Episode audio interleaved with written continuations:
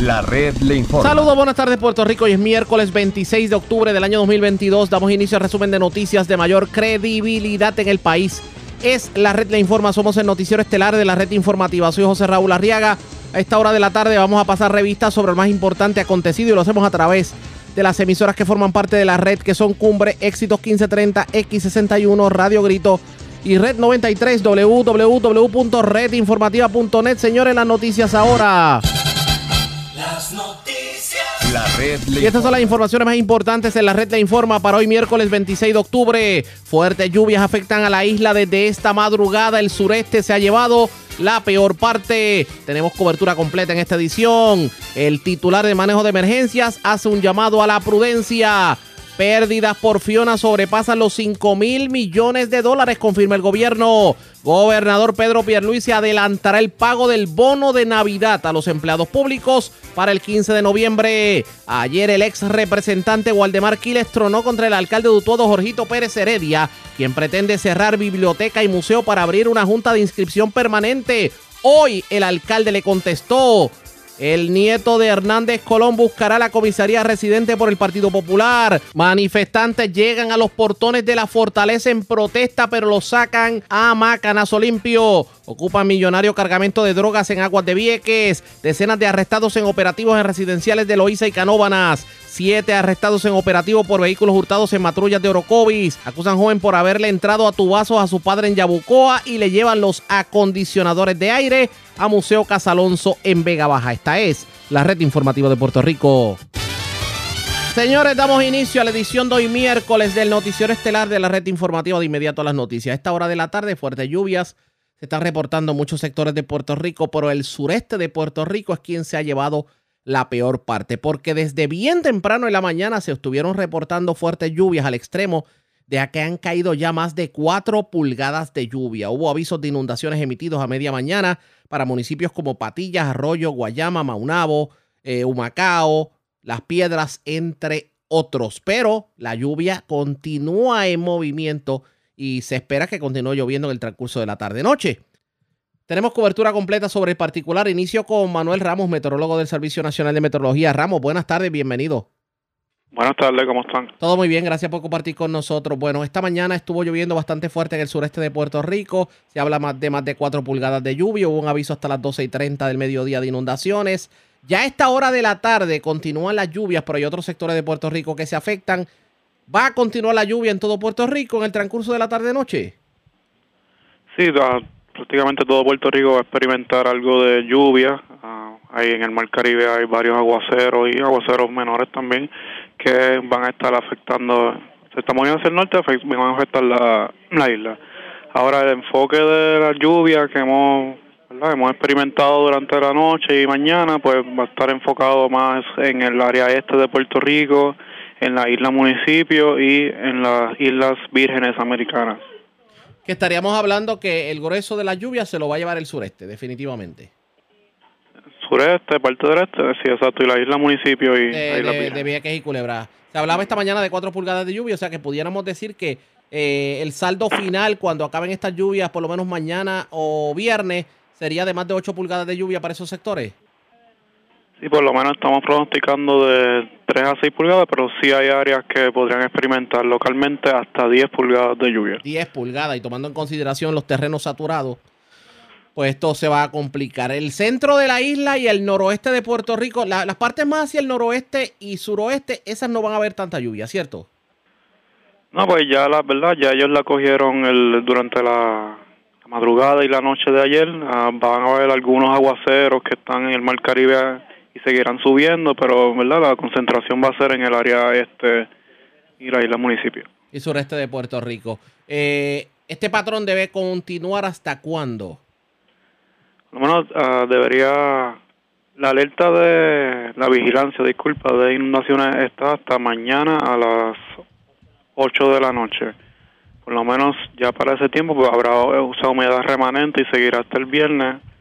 Y verdad, eso también es parte de este evento. Pero el pico, ¿verdad? Ya hoy hasta temprano mañana. Aprovecho que lo tengo en línea telefónica porque como le decía en boletines anteriores, a veces lo- los llamados meteorólogos guanabí de, de Facebook y de Twitter, pues ponen a uno como que a pensar.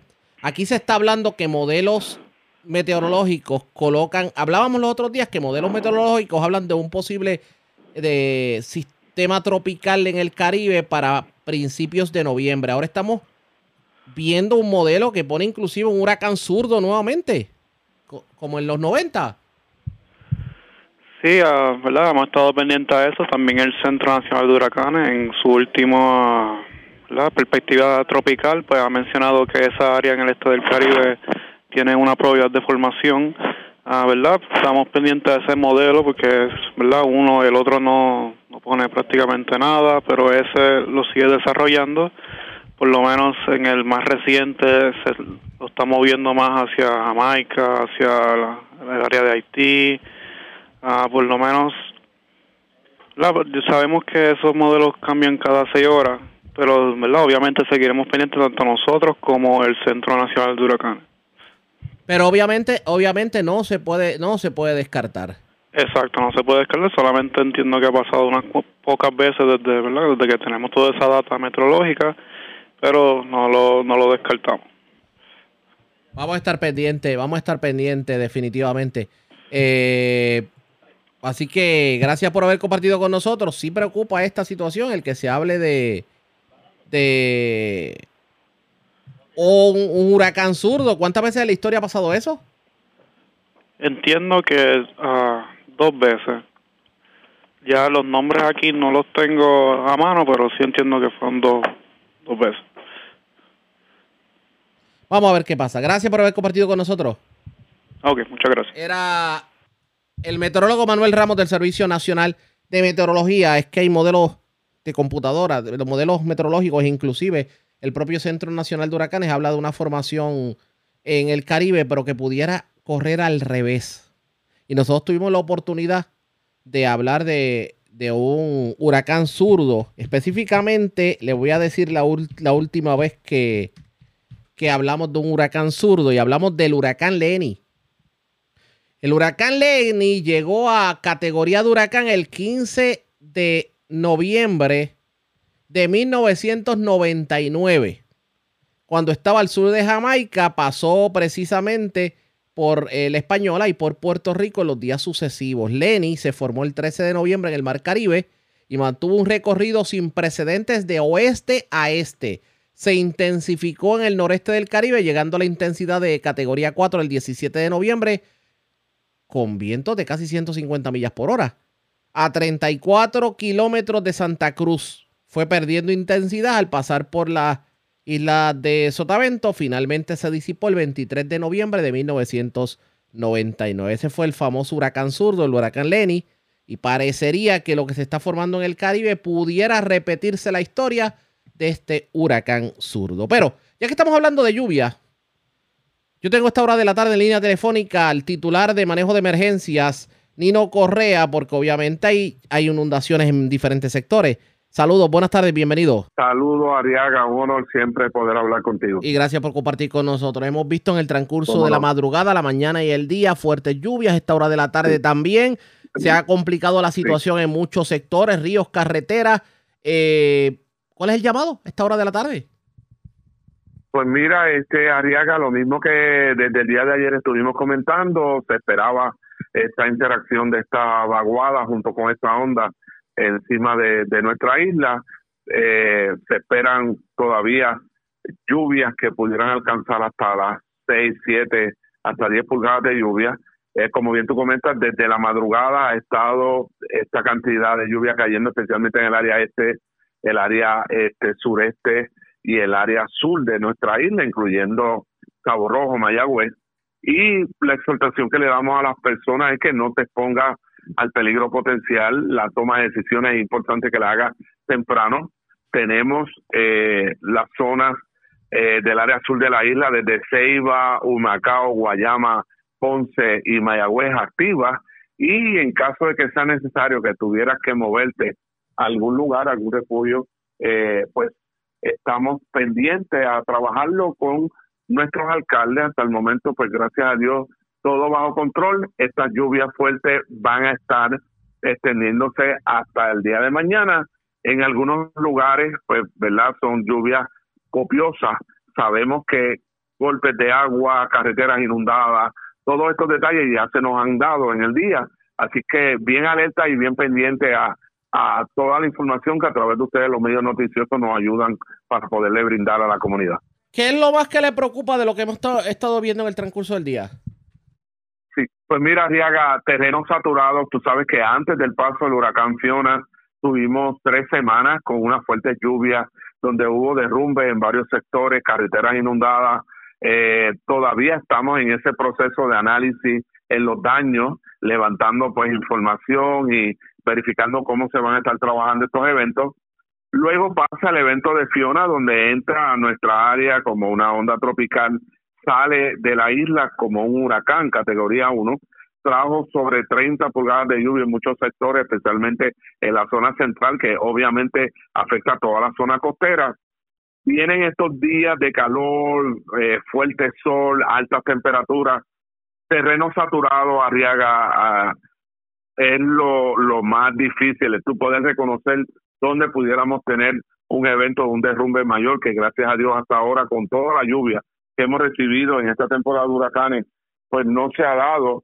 Tenemos lugares afectados como en Ponce y otros sitios que sí pueden ver fisuras, pueden ver este tipo de derrumbe, y como bien te comento, la lluvia es algo que eh, cae, las cuencas de los ríos cambian, los golpes de agua que pudiéramos recibir es algo que obviamente mucha gente ya conoce cuál es el lugar que se inunda o que pueda estar propenso a que los golpes de agua afecten carreteras, pero los derrumbes, Arriaga, es algo que desconocemos en dónde se puedan dar y en ese sentido la mayoría de ellos han sido gracias a Dios, en carretera, no que tenga que ver directamente con eh, la residencia, pero ya en Ponce tenemos este evento donde 10 residencias se ven comprometidas eh, y obviamente este tipo de lluvia, como bien te comento, al no saber dónde esta cantidad de lluvia pudiera afectarnos más en relación a identificar un derrumbe, es importante que si la comunidad ve algún comportamiento algún eh, ¿cómo te puedo decir? Este terreno que se vea comprometido, que lo vean de una manera que no se veía eh, antes como se está viendo ahora, que lo comuniquen, que lo informen y que es importante que se mantengan alejados de este lugar porque podrían ver haber derrumbes mayores. ¿Tienen el personal suficiente para atender imprevistos en medio de la lluvia?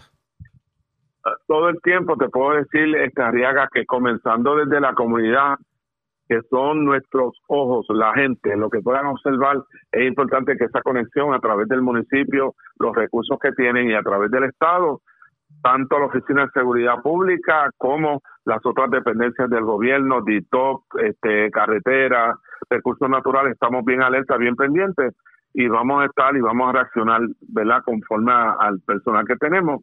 Todo tipo de eventos que pueda surgir, la intención es que busquemos esa estabilidad. Aquí lo más importante, Arriaga, como vengo comentando hace un tiempo, antes se comentaba mucho lo que era preservar la vida y la propiedad. La propiedad vemos cómo se puede afectar, eso se puede reparar. Aquí lo importante de todo es mantenernos vivos, mantener esa vida pendiente y lo que haya que arreglar eventualmente en el transcurso del tiempo que sea, pues se arreglará. Pero aquí lo importante es mantenernos vivos. Por lo menos en la mañana de hoy vimos que las lluvias intensas que se han reportado en el este ocasionaron inundaciones en urbanizaciones que por costumbre no se inundaban. A esta hora todavía no ha habido desalojo de residentes en algún tipo de, de de vivienda. No, pero sí han habido eh, lugares inundados donde sí hubo un sector en Ceiba que entró el agua en una residencia.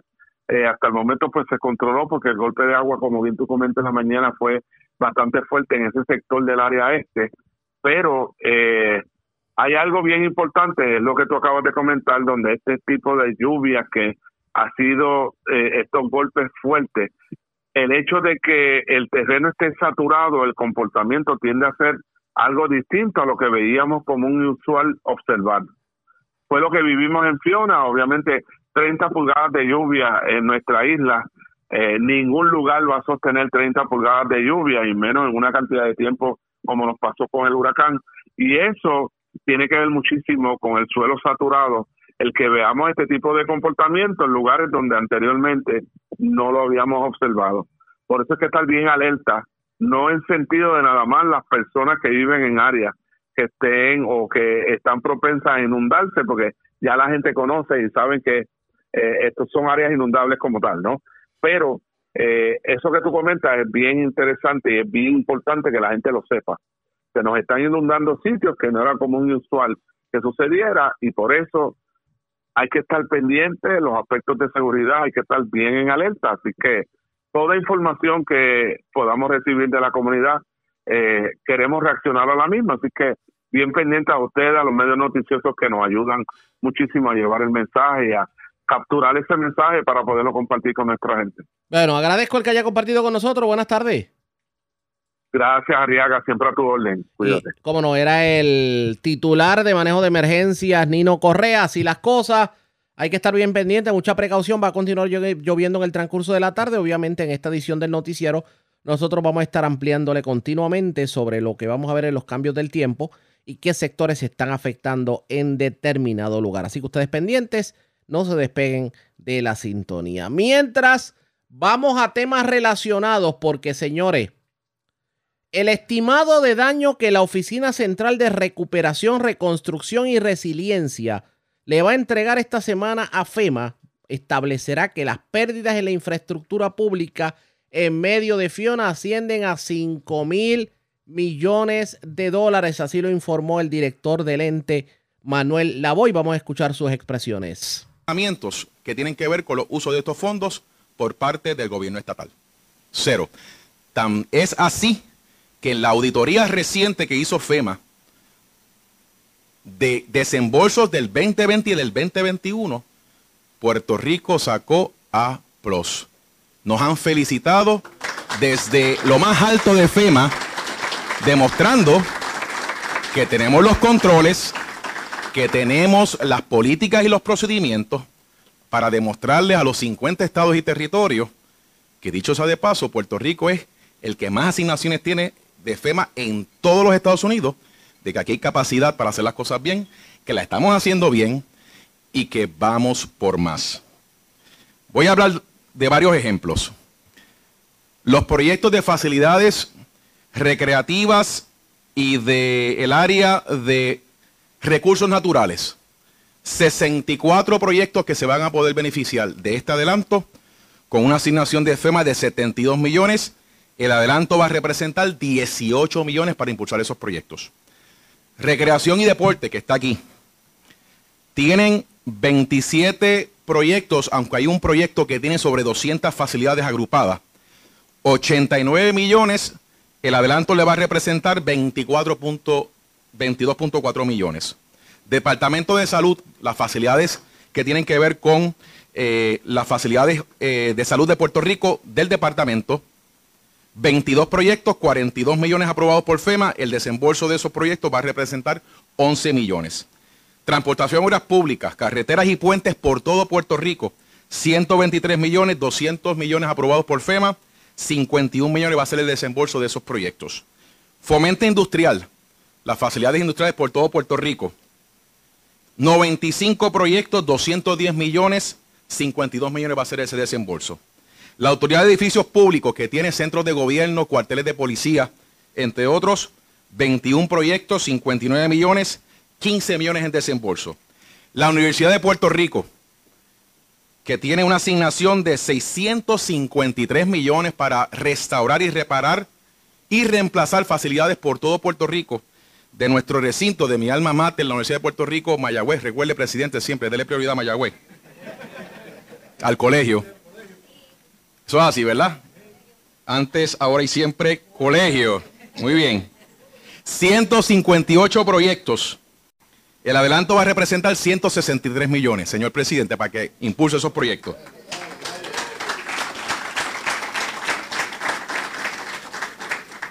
La Autoridad para el Desarrollo de Roosevelt Roads, que es un proyecto prioritario del señor gobernador, tienen una asignación, tienen 20 proyectos, 88 millones y el desembolso del 25% serán 22 millones de dólares. Y el Departamento de Agricultura, 15 proyectos, eh, que de hecho el, el Departamento de Agricultura tiene buenos proyectos en construcción, tiene 12 millones, se le va a desembolsar 3 millones en desembolsos del 25%. Y esto es una muestra de las agencias de mayor impacto a nivel isla. Pero quiero recordar, y lo dijo el señor gobernador, las entidades sin fines de lucro, que son tan importantes. Yo sé que nosotros nos enfocamos en los municipios y en las agencias por razones obvias, porque ahí está la infraestructura pública. Pero las entidades sin fines de lucro juegan un papel clave, dan un servicio crítico con facilidades críticas y FEMA lo ha reconocido, y para las obras permanentes de restaurar, de reemplazar o reparar lo que el huracán María dañó a esas instalaciones, esas facilidades, FEMA ha obligado miles de millones también. Le voy a dar varios ejemplos. En el sector de las iglesias, de la comunidad de base de fe, que aquí tenemos al asesor del gobernador, el pastor Roy. Para que tengan una idea, la Iglesia de Dios Pentecostal MI tiene 56 proyectos con una obligación de 45 millones de dólares. Lo cierto es que el dinero está disponible para lo que es la inversión. La pregunta es, ¿qué va a pasar ahora? Porque muchos de esos proyectos se arrastran desde María. Ahora se habla de 5 mil millones de dólares en destrozos por Fiona. Hay cama para tanta gente, como dice el refrán. Eso está por verse pendientes a la red informativa. Pero ya que estamos hablando precisamente de recuperación por María, por Fiona, alcaldes asociados se reunieron con Cortés para ver cómo esos fondos van a llegar. Los fondos obviamente de recuperación van a llegar a los municipios. Hoy los alcaldes asociados llevaron a cabo una conferencia de prensa y esto fue lo que dijeron. Esos, eh, esos planes de trabajo que de alguna manera se puedan eh, adelantar algunos proyectos eh, con planificación eh, uniforme, porque hay muchos municipios, incluyendo el Fatal, para culminar los proyectos. Le hemos hablado que por consideraciones no atribuibles a los municipios, muchos municipios están preocupados de que no puedan cumplir para terminar. Y vuelvo y les digo, no tiene nada que ver con el performance de los municipios. Son otras circunstancias eh, ajenas a los municipios, permisología, falta de contratistas eh, y muchas otras cosas. Así que, y obviamente tomando en consideración que los proyectos de estatales no han comenzado y que van a comenzar ahora, pues peor todavía. El acceso a contratistas es difícil. Yo puedo darle mi testimonio, que este, yo acabo de anunciar dos proyectos en mi municipio que por tercera vez hago el, anuncio de subasta. Y eso, pues obviamente son elementos que no están en manos del municipio. El municipio está listo. Los planos están listos, el permiso está listo, la construcción está listo y la subasta está lista, pero si no llegan contratistas al municipio a participar, eh, pues, pues tenemos una complicación y ahora con todo, toda esta gama de proyectos que van a comenzar, pues tenemos una, una preocupación. Así que abrimos la- las preguntas a, a la prensa y para que también los compañeros puedan aportar. Pero el-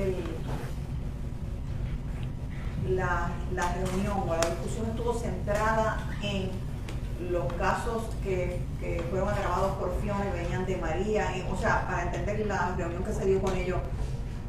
Bueno, la, la reunión en realidad eh, se habló de ambas cosas. Se habló de, de proyectos inconclusos por María, se habló de proyectos que se agravan con María, con Fiona, y se habló de proyectos nuevos que surgen bajo, bajo Fiona.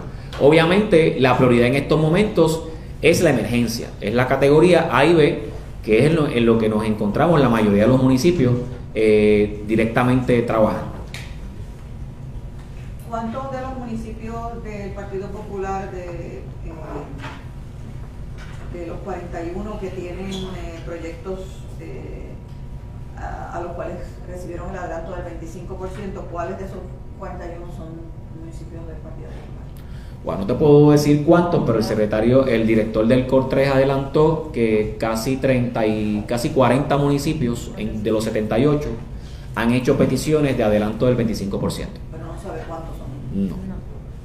Pero realmente eso no es una camisa de fuerza para el municipio. Los municipios que no hayan pedido el dinero no significa que no, no, no lo necesiten. Es, es una cuestión, cada municipio tiene su, su planificación de proyectos, ¿verdad? Y aquellos municipios que estén listos para comenzar, pues han hecho la petición. Aquellos municipios que todavía no están listos para unos proyectos particulares, pues lo van a pedir en su momento. ¿En qué, en qué forma eh, las lluvias que se esperan hoy y mañana, en qué forma agrava el escenario para ustedes? Si eso, se Eso me gustaría que alguno de los compañeros pueda. Sí, Lares, ahora mismo se encuentra aquí el alcalde Maricao, esta mañana estuvimos dialogando, eh, un derrumbe y no pasa el agua escolar. Así se afecta la transportación eh, eh, escolar. Ahora mismo ya habíamos trabajado esa área y tenemos que volver. Ahora mismo personal del municipio de Lares y de Maricao se encuentra atendiendo la situación. Dificultad completamente para las escuelas. Por eso, pero me gustaría algo como más, más global, no uno específico, sino global, el, impacto de las lluvias. Bueno, pero este, por aquí, este, en parte de lo que es los trabajos que hemos realizado, ¿verdad? Con anticipación a estas lluvias que vamos a estar esperando ya desde hoy, por lo menos les puedo hablar de mi pueblo Nahuatl, ya desde las 5 de la mañana comenzó a llover. Eh, incluso estando acá esta servidora, pues tiene áreas que están intransitables en el pueblo Nahuatl. ¿Qué nos puede retrasar eso, verdad? Si es en mira lo que, a la pregunta que usted puede estar haciendo. Pues si limpiamos, eh, hicimos la limpieza para un caño, para que eh, la carretera no se inunde, pues obviamente esto crece y tenemos que nuevamente, si teníamos la maquinaria en X otra carretera trabajando y tiene esa situación, pues tenemos que mover esa maquinaria nuevamente a este lugar para que para volver a limpiar y volver a, seguir avanzando. Y en mira a todo esto, nosotros como, como alcaldes hicimos una petición de una extensión de 180 días. Nos aprobaron 30 días. 30 días fue lo que se nos aprobó, que esto va a estar eh, vigente hasta el 16 de noviembre del mes, eh, de este próximo mes que comienza en unos días. Hasta el 16 de noviembre nosotros tenemos para trabajar lo que son categorías A y B. Y escucharon ustedes al alcalde de Villalba, al alcalde de Lares y a la alcaldesa de Naguabo. El dinero, pues obviamente, se supone que fluya, tomando en consideración el anuncio que se hizo ayer de que se va a adelantar el 25% para los trabajos. La pregunta es, ¿por fin se darán esos trabajos que están atrasados desde María? Eso está por verse pendientes a la red informativa. Antes de ir a la pausa, tenemos información de último minuto. Último minuto. Noticias buenas para los empleados públicos. El gobernador Pedro Pierluisi anunció que va a adelantar el pago del bono de Navidad a los empleados públicos para el 15 de noviembre. Repetimos, el gobernador Pedro Pierluisi va a adelantar el pago del bono de Navidad a todos los empleados públicos para el 15 de noviembre. Esto lo anunció en sus redes sociales y voy a leer directamente de su tweet. Dice, he firmado la medida para adelantar el bono de Navidad a todos los empleados públicos para el 15 de noviembre. Con esto apoyamos el comercio y proveemos un alivio económico adicional a nuestra gente. Seguimos trabajando por el bienestar de quienes sirven al pueblo de Puerto Rico. Así las cosas, los empleados públicos van a cobrar el bono un mes antes, antes del 15 de noviembre. La red le informa. Cuando regresemos, señores, tenemos que hablar de el trasiego de drogas. Un millonario cargamento fue ocupado por las autoridades en aguas cercanas a Vieques. Tenemos información sobre el particular. También vamos a noticias del ámbito policíaco y en nuestra segunda hora de programación hubo controversia entre el alcalde Jorge Pérez Heredia, alcalde de Utuado, y el exalcalde y ex representante Waldemar Quiles. Esto porque una biblioteca y también un museo en Utuado a ser, eh, digamos que las facilidades se van a utilizar esta vez para una junta de inscripción permanente y eso ha causado controversia. Hablamos de eso y mucho más luego de la pausa. Regresamos en breve. La red le informa. Señores, regresamos a la red Le Informa, el noticiero estelar de la red informativa. Gracias por compartir con nosotros. En la madrugada de hoy, las autoridades intervinieron con una embarcación de 20 pies de eslora, en donde se transportaba un millonario cargamento de drogas. Se arrestaron dos personas. Hoy hubo una conferencia de prensa por parte del titular de la policía en las facilidades de Fura, en donde habló de ese y otros temas. Vamos a escuchar lo que dijo en la conferencia de prensa. El negociado de la Policía de Puerto Rico, del Departamento de Seguridad Pública, en la madrugada de hoy, junto a, a las agencias federales como FBI, HSI, CBP y, los, y Task Force de Fuerzas Conjuntas, lograron una intervención en alta mar donde se logró la ocupación de alrededor de 1.200 kilos aproximados de cocaína, valorado en aproximadamente 18 millones de dólares. Eh, fueron arrestadas dos personas que se encuentran, se está procesando ahora mismo a nivel, van a ser procesadas a nivel federal. Eh, eso como parte del plan integral de seguridad del gobierno de Puerto Rico y a total coordinación y ayuda de las agencias federales, que todos estamos encaminados a llevar mayor tranquilidad a Puerto Rico, a trabajar en contra del narcotráfico. Vamos a ser persistentes en esa tarea lo están viendo y el resultado de ello es la incautación de 1.200 kilos de cocaína en este momento con personas arrestadas. Mira, eh, eh, yo pienso que el trabajo de manera coordinada obviamente es resultado, como bien mencionó el comisionado Antonio López. Precisamente esta semana estamos celebrando la Semana del Lazo Rojo, que eh, en honor al agente Kiki Camarena, eh, que ofreció su vida ¿verdad? cuando fue secuestrado, torturado y asesinado. Y pienso que esto es el reflejo de lo que nosotros logramos como equipo de trabajo en el día de hoy en, honor al sacrificio de Camarena. Vamos a continuar eh, estrechando estos lazos, eh, tanto el Estado con el lado federal y el lado municipal, para continuar llevando a estos delincuentes a la cárcel. ¿Cómo usted ve este trabajo en conjunto estatal y federal? El trabajo no se puede hacer solo, nosotros hacemos el trabajo juntos siempre entre la Policía de Puerto Rico, la otra agencia de ley y orden a nivel federal, estatal y municipal. El trabajo en conjunto eh, y estamos aquí para un Puerto Rico mejor. Sabemos, como eh, mencionó el secretario, esta semana eh, Red Ribbon Week 2020, una iniciativa de la DEA para exactamente una iniciativa que empezó en los 80 y se enfoca en la prevención de uso de drogas. Ah, el lunes estuvimos todos reunidos, estatal, federal, municipal, para celebrar la semana y esto es un daño que hace a Puerto Rico y la vida puertorriqueña y estamos aquí para combatir eso. ¿Qué le En preguntó a dos calle, esté- el, el impacto en la calle de, lo, de, lo, de esta incautación, o sea, ¿cuál, cuál va a ser a- en términos, pues obviamente, de las repercusiones violentas, porque puede entonces escasear el producto, pueden haber entonces incidentes de violencia de que maten a personas, o sea, ¿cuál, ser- cuál será el impacto y cómo lo van entonces Nosotros llevamos alrededor de 17.500 kilos de droga incautados este año por parte de, de, de Fuerza Unida de Rapidación, en el estado de Fura y las agencias federales. Eh, crea un impacto en la calle, ¿verdad? Que la, encarece la droga. Eh, ya ahora mismo el kilo estaba en 17 mil dólares, ahora mismo se encuentra alrededor de 25 mil.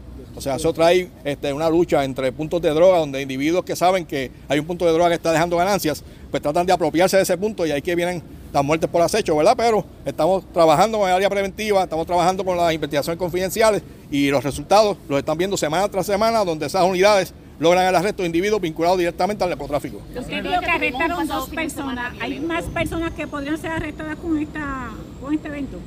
Bueno, eso surgirá ya, ya eso es parte de la investigación de la, del FBI, ¿verdad? Y en su momento pues, decidirán si van a arrestar más personas. Si nos puede decir, si nos puede dar detalles de la intervención, sé que fue una lancha eh, de Fura y las personas creo que huyeron, hubo una persecución. Pero no, eh, no vamos a dar más detalles porque va a estar bajo la consideración del Tribunal Federal, ¿verdad? No queremos dañar ninguna investigación, pero sí se logró el arresto de dos personas, se incautó una embarcación y la cantidad de kilos que estamos, que estamos este, eh, mostrando hoy. Sobre las personas arrestadas. Son dos personas arrestadas, no se va a dar el nombre todavía. Estamos esperando el indictment. Tan pronto el indictment salga, pues se van a dar los nombres de las personas. Son puertorriqueños. Yo creo que es importante que reconocemos ¿verdad? el labor y el apoyo eh, brindado por CBP, el Air Marine Operations, la Policía de Puerto Rico, específicamente FURA, el Strike Force de Carolina, el Strike Force de Humacao, el SWAT de la Policía de Puerto Rico, la DEA, HSI y la Policía Municipal de, de Carolina. Quería asegurarme que todo el mundo, porque como ven, trabajamos equipo y así se hace bien el ¿El trabajo. en ¿Se dio a través de, lo vieron en el aire? ¿Cómo fue? Ese, eh, fue un operativo que se hizo en alta mar con, eh, como mencioné, CBP y FURA. Eh, este caso obviamente eh, me imagino que se va a ir federal, este, las acusaciones. Es- Estas personas se ponen a qué, Este- este- estos delitos. So, eh, esa pregunta eh, no estoy seguro, pero sabemos por la cantidad de, de droga envuelta que la pena va a ser significativa. En términos de la cantidad, ¿esta es de las más altas o, ha- o han, o han habido incautaciones mayores que esta? Bueno, en, la pasada semana hubo una incautación de 2.500 kilos de cocaína también, ¿verdad? A un grupo mayormente parecido. Así que es una de las, más, de, una de las mayores eh, cantidades incautadas en una sola gestión, una sola ¿De operación. dónde se supone que proviene entonces esta droga? Porque está, está rotulada. Eso va a estar bajo investigación, cuáles son los logos, dónde provienen, qué organización criminal es la que, la que la envió a buscar. Todo eso va a ser parte de la investigación. ¿Es transbordo? ¿Es transbordo este proceso o es para consumo acá, lo que ustedes entienden? Como sabemos, casi la- el 80% de la droga que entra a Puerto Rico es para subirlo a los Estados Unidos, ¿verdad? A la, a la costa este. Eh, y la- los 20% se queda aquí en Puerto Rico para el consumo. Esta no es la primera vez que se habla de Vieques como un punto donde ocurre en este intercambio del trasiego de drogas. ¿Cómo está la situación allá en Vieques? Bueno, se está trabajando día a día, Vieques, Culebra, área este, área oeste, se está trabajando en toda la isla con el narcotráfico. Estamos con inteligencia criminal, fundamental, una nueva superintendencia que se creó, superintendencia auxiliar de operaciones especiales, donde se unió, se unió FURA, se unió drogas, se unió inteligencia criminal, se unió hicieron de arresto. Y el resultado de eso es las constantes intervenciones que se están haciendo, no solamente a nivel de, de mucha droga, sino a nivel de arrestos por gatilleros, arrestos por asesinatos y arrestos por individuos que están dedicados a actividad criminal continua. Ha habido muchos arrestos por colaboración ciudadana. En este caso, ¿ha sido que se lo encontraron de casualidad por las patrullajes o cómo funcionó? Continuamos pidiéndole a la ciudadanía, como lo estamos haciendo, brindándonos información para nosotros corroborar la misma y que el resultado sea arrestos e incautaciones. ¿Pero esto fue a raíz del patrullaje o por la ayuda ciudadana? Esto fue una información provista por el FBI junto a, a, a FURA, ¿verdad? a Fuerza Unida de Capacitación del Negociado de Policía del Departamento de Seguridad Pública, y esa información se trabajó y el resultado es lo que estamos mostrando en el día de hoy. ¿Ha incrementado el trasiego de drogas en días recientes o, o continúa igual en su, en su bueno, continúa igual, pero estamos sí ha aumentado las intervenciones por parte de la Policía de Puerto Rico desde el año 2021 al, al, al presente. Ya en este año tenemos alrededor de, de 17.500 kilos de droga ocupados. Varias personas arrestadas relacionadas a eso mismo han sido procesadas a nivel federal, ¿verdad? Y continuamos el trabajo. Gracias, le pedimos a la ciudadanía 787-343-2020 es el número a llamar. Gracias por la ayuda. Continuamos corroborando y trabajando cualquier información que usted crea, que por simple que sea, nos hace llegar para nosotros poder trabajar con la misma y que los resultados sean positivos, lo que el Puerto Rico espera. Desde el punto de vista de la DEA, ¿qué nos puede decir? Buenas tardes. Ah, pues, como mis compañeros han dicho, que es bien importante, que yo quiero que el público que ves, es cómo nosotros podemos trabajar juntos, como un equipo juntos, la, la, gente uh, local y la gente federal, trabajando juntos para sacar 1.200 kilos de la calle y también la vi violencia que viene con eso. So, eso es que es bien importante y quiero el público que se ve eso. Siempre le pregunto, como una curiosidad, siempre eh, cuentan con el municipio de Carolina, como el único municipio que siempre está, eh, o el que atañe nada más que a ellos, porque siempre el municipio está ayudando, o sea, Eh, siempre está en, en esa colaboración. Coge, coge. Bueno, eh, eh, buenas tardes. El- el- el- la policía municipal, la, sí, la, la policía municipal de Carolina tiene dos policías municipales atachados al Force del FBI. Por tanto, nosotros vamos a estar activamente en las investigaciones que tenga el FBI, así como el negociado de la policía de Puerto Rico. Vamos a siempre estar presentes. Y siempre van a estar coordinando, ellos coordinan con ustedes. Ambos co- coordinamos este, interagencialmente. Policía estatal y policía municipal es una sola policía a nivel de toda la isla. Todas las policías municipales están trabajando en coordinación total con la policía estatal y con las agencias federales. Así las cosas, se le da un fuerte golpe al narcotráfico con esta millonaria incautación de cocaína. Esto le vamos a dar seguimiento pendientes a la red informativa. La red le informa. Cuando regresemos, más noticias del ámbito policíaco, entre las que tenemos que destacar, arrestaron a 12 personas en un operativo en varios residenciales de Loíza y Canóvanas. También 7 personas arrestadas en un operativo, aparentemente por vehículos hurtados en patrullas de Orocovis. Y un joven fue acusado de agredir a su padre con un tubo de plástico. Esto fue en Yabucoa. Es lo próximo, la pausa, regresamos. La red le informa. Señores, regresamos a la red La Informa, el noticiero estelar de la red informativa, edición de hoy miércoles. Gracias por compartir con nosotros. Vamos a noticias del ámbito policíaco, más noticias del ámbito policíaco. Y vamos a la zona metropolitana y norte de Puerto Rico. Se llevaron del puesto Puma en la calle Marginal Costa Oro en Dorado cigarrillos, efectivo, una máquina de Bitstop y un sistema de cámaras de seguridad. Además, también se reportó un escalamiento en una residencia de Corozal en donde se llevaron autos de un vehículo lujoso. También se llevaron las unidades de aire acondicionado del Museo Casa Alonso en Vega Baja. Y una persona está viva de milagro luego de haberse disparado accidentalmente. Un hecho ocurrido en Dorado. La información la tiene Wanda Santana, oficial de prensa de la policía en Bayamón. Saludos, buenas tardes. Buenas tardes para usted y para todos. ¿Qué información tenemos? Un escalamiento fue reportado a las 3 de la tarde del día de ayer martes en hechos ocurridos en el puesto de gasolina Puma que ubica en la calle marginal Costa de Oro en Dorado. Alegó el querellante que alguien forzó la cerradura de la puerta posterior del establecimiento, logrando acceso al interior, de donde se apropiaron de cigarrillos, 600 dólares aproximadamente en efectivo, un sistema de cámaras de seguridad y una máquina de BitStop. La propiedad fue valorada en 9.500 dólares aproximadamente. Por otra parte, a la una de la tarde, en hechos ocurridos en una residencia que ubica en la carretera 159 del barrio Abras en Corozal, se reportó un escalamiento donde alegó la perjudicada que alguien logró acceso al área de la marquesina y se apropió de cuatro aros de un vehículo Mercedes-Benz del año 2005, el catalítico del mencionado vehículo y un generador eléctrico. Además, forzaron la puerta principal y reja de la residencia, de donde se apropiaron de dos televisores, dos cortadoras de grama y cuatro aros originales de una guagua Toyota RAV4. Al momento se desconoce el valor de la propiedad. Y una apropiación ilegal fue reportada a las 3 y 41 de la tarde del martes en hechos ocurridos en el Museo Casa Alonso en Vega Baja. Alegó el querellante que alguien logró acceso al área del techo del edificio de donde se apropió de seis unidades de aire acondicionado. Esta propiedad fue valorada en 18 mil dólares aproximadamente. Y un incidente desgraciado donde un hombre resultó herido de bala fue reportado a las 6 de la tarde de ayer, ocurrido en la carretera 694 en Dorado donde alegó Edwin García que mientras realizaba la compra de un arma de fuego, aló la corredera realizando una descarga crítica, resultando con una herida de bala en la mano derecha. Este fue transportado a una institución hospitalaria. Al momento se desconoce su condición y si cuenta con licencia de armas. Estos casos fueron referidos a la División del Cuerpo de Investigaciones Criminales de las áreas, quienes continuarán con la investigación. Sería todo. Buenas tardes. Y buenas tardes para usted también.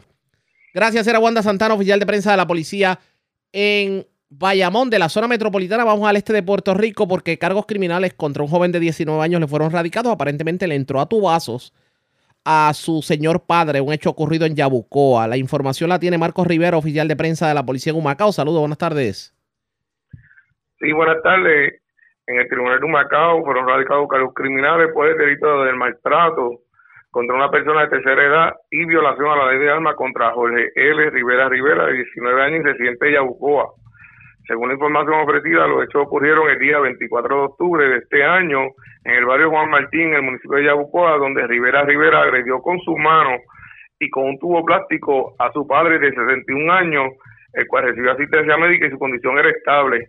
El caso fue consultado con el fiscal Gabriel Redondo, el cual presentó la prueba ante la juez Eni Rivera, quien encontró causa en todos los cargos, fijando una fianza global de, de 20 mil dólares, la cual no prestó, siendo ingresado en la cárcel de Bayamón hasta el día 7 de noviembre de este año para la celebración de la vista preliminar. Cabe señalar que la agente Isia Pérez, adscrita a la sección de agresiones de la División de Homicidios de CIC de Macao, supervisada por el teniente Félix R. Morales, estuvieron a cargo de la investigación y la erradicación de los cargos correspondientes. Gracias por la información. Buenas tardes. Buenas tardes. Era Marcos Rivera, oficial de prensa de la policía en Humacao, de la zona este. Vamos a la zona central de Puerto Rico. Seis personas fueron arrestadas en medio de intervenciones por vehículos hurtados en el centro de la isla. Además, se llevaron una planta eléctrica de una residencia en Coamo. También se llevaron un transfer switch y otras pertenencias de una oficina administrativa de un residencial en Orocovis. Y también damos nueva información sobre el incidente ocurrido ayer en la tarde en Barranquita, en un taller en donde una persona murió tras caerle un finger encima. Widalis Rivera Luna, oficial de prensa de la policía en Bonito con detalles. Saludos, buenas tardes. Saludos, buenas tardes. Personal del negociado de vehículo hurtado y bonito diligenciaron tres órdenes de allanamiento y una orden de registro en el barrio Bauta, sector Matrulla, carretera 143, ramal 564, el kilómetro 3 en el pueblo de Orocovi. De acuerdo a informes, mientras la gente realizaban las órdenes de llenamiento y registro expedidas por la juez Marieli Paradiso Pérez del Tribunal de Bonito, se arrestaron a seis personas. Emanuel Figueroa Torres, de 25 años, Marieli Burgo Avilés, de 25 años, Rolando Figueroa Maldonado, de 64, Jacqueline Torres Figueroa, de 49, Anet Marie Figueroa Torres, de 30 y Carolina Figueroa Torres, de 27 años. A esto se le ocuparon un vehículo Toyota Tacoma color gris, eh, con el chasis mutilado, un vehículo Toyota Pickup color vino, un vehículo Toyota Pickup color gris, eh, un motor, un chasis, uno mutilado, eh, una puerta trasera, un vehículo Toyota color rojo con el chasis mutilado, una, un vehículo Tacoma color negro con un gravamente desaparecido, una Toyota Tacoma color verde con el chasis mutilado, 12 licencias de vehículo y 7 títulos de propiedad. Este resultado de trabajo se realizó bajo la supervis bajo la investigación del agente Alexis Colón, bajo la supervisión del sargento Luis E. Burgos, de la sección de crimen organizado y asuntos confidenciales del área azul, con la cooperación del personal de Vehículo y Bonito, Guayama y Ponce, así como la división del SWAT, arrestos de Ibonito, transportación en la unidad de Panina. Estos casos serán consultados con los fiscales, llevados ante la presencia del juez del Tribunal de Ibonito para la posible erradicación de cargos. A su vez, una protección ilegal fue reportada el día de ayer en la carretera 155 del barrio Pasto, sector Sierrita, en Guam. Según informó el querellante Ángel Almaguel, que alguien se apropió ilegalmente de un generador eléctrico marca Champion de 5.500 watts, varias herramientas eléctricas y dos envases de gasolina. Esta propiedad hurtada fue valorada de 1.400 y se refiere a la división de propiedad de robo y personal desaparecida del Cuerpo de Investigaciones Criminales 66 Bonito, quienes continuarán con la investigación. A su vez, un desfalco se reportó también el de ayer en la Oficina de Administración de Vivienda de Gobierno, que ubica en el residencial José Ventura Forti, en el pueblo de Orocovi. Según alegó la querellante Sandra Santiago, que alguien con libre acceso a la oficina se apropió de un transfer switch automático, el cual se encontraba en la oficina desde noviembre 17 del 2021. La propiedad hurtada fue valorada en 1.495 y se refiere a la división de propiedad y robo y personas desaparece del Cuerpo de Investigaciones Criminales de Ay Bonito para que continúen con la investigación correspondiente. A su vez, el incidente desgraciado se reportó a través del sistema 911 a las 2 y 33 de la tarde de ayer en el taller de mecánica diésel Mercado, que ubica en la carretera 152, kilómetro 7.6, en el barrio Quebradilla, en Barranquita. Según información preliminar, el perjudicado identificado como Yomar Ferrer Mercado, de 25 años y residente del sector Tres Caminos en Barranquita. Este estaba montando una máquina, montacarga, marca Clan, color verde, cuando aparentemente se resbaló el mismo resultando que se volcara y esta máquina le cayera encima, ocasionándole la muerte. Al lugar se personó la gente Orlando Fuente del distrito de Cedro Arriba, en unión a la gente Arnold García y el centro René del CIC de Bonito.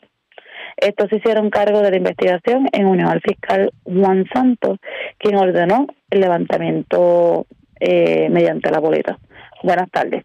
Y buenas tardes para usted también. Gracias, era Huidalis Rivera Luna, oficial de prensa de la policía en Aybonito del centro. Vamos al sur de Puerto Rico, señores. El abogado, el licenciado Pablo Colón, se creyó de que aparentemente una persona lo agredió y le profirió palabras soeces, esto en el estacionamiento del tribunal de Ponce. Información en vivo con Melvin Sánchez Cordero, oficial de prensa de la Policía en el Sur. Saludos, buenas tardes. Buenas tardes. Este, tenemos que un abogado se creyó de agresión simple a las 11 y 4 de la mañana de hoy tras un incidente ocurrido en los predios del estacionamiento del Tribunal de Ponce en el mencionado municipio, según alegó el querellante, el licenciado Pablo Colón Santiago, de 61 años, que un hombre de 34 años, al que identificó, alegadamente lo agredió en la mano izquierda y le profirió palabras soeces. Este caso quedó citado para una fecha posterior. El agente Roberto Olán, adscrito al precinto de Ponce Oeste, investigó la querella.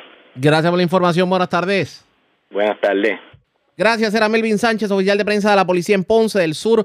Vamos a la zona noreste de Puerto Rico. 14 personas fueron arrestadas en medio de sendos operativos ocurridos en los residenciales Yuquiyú y Jardines de Loíza. La información la tiene Eduardo Ramírez, oficial de prensa de la policía en el cuartel general. Saludos, buenas tardes. Saludos, buenas tardes, Ariaga, al público que te escucha. ¿Qué información tenemos? Tenemos que la policía arrestó a 14 personas, incluyendo dos menores, cinco mujeres en operativo en el residencial de y Jardines de Loíza, agentes de las divisiones de drogas, metro e inteligencia y arrestos de la policía arrestaron a 14 personas vinculadas a incidentes violentos y trasiego de drogas en el residencial Yuquiyú y Jardines de Loíza eh, esta mañana como producto del diligenciamiento de 11 órdenes de allanamiento, los agentes arrestaron siete hombres, cinco mujeres, dos menores. Además, se ocupó cinco rifles, cuatro pistolas, más de mil municiones, drogas, dinero en efectivo, producto de las ventas de estas. Durante el día de hoy, estos arrestados estarán siendo procesados ante la ley. Gracias por la información. Buenas tardes. Buenas tardes. Era Eduardo Ramírez, oficial de prensa de la policía en el cuartel general. Más noticias del ámbito policía con nuestra segunda hora de programación. Pero señores, esta hora de la tarde hacemos lo siguiente. La red le informa. Nos vamos a una pausa, identificamos nuestra cadena de emisoras en todo Puerto Rico y cuando regresemos. Ayer hubo un corre y corre en Utuado luego de que el ex representante y exalcalde Waldemar Quiles denunciara que el municipio pretende cerrar la biblioteca pública y el Museo Utuado Antiguo para abrir una junta de inscripción permanente y oficinas de gobierno. El alcalde de Utuado, Jorgito Pérez Heredia, reclamó el que pueda dar su versión sobre el particular. Y esta vez le vamos a presentar a ustedes las dos caras de la moneda, lo que dijo Waldemar Quiles y la contestación que dio sobre el particular el alcalde Jorgito Pérez Heredia. Se justifica la movida del municipio de cerrar esta biblioteca y el Museo Utuado Antiguo para abrir una junta de inscripción permanente. Lo sabremos luego de la pausa. Regresamos en esta edición de hoy miércoles del noticiero estelar de la red informativa.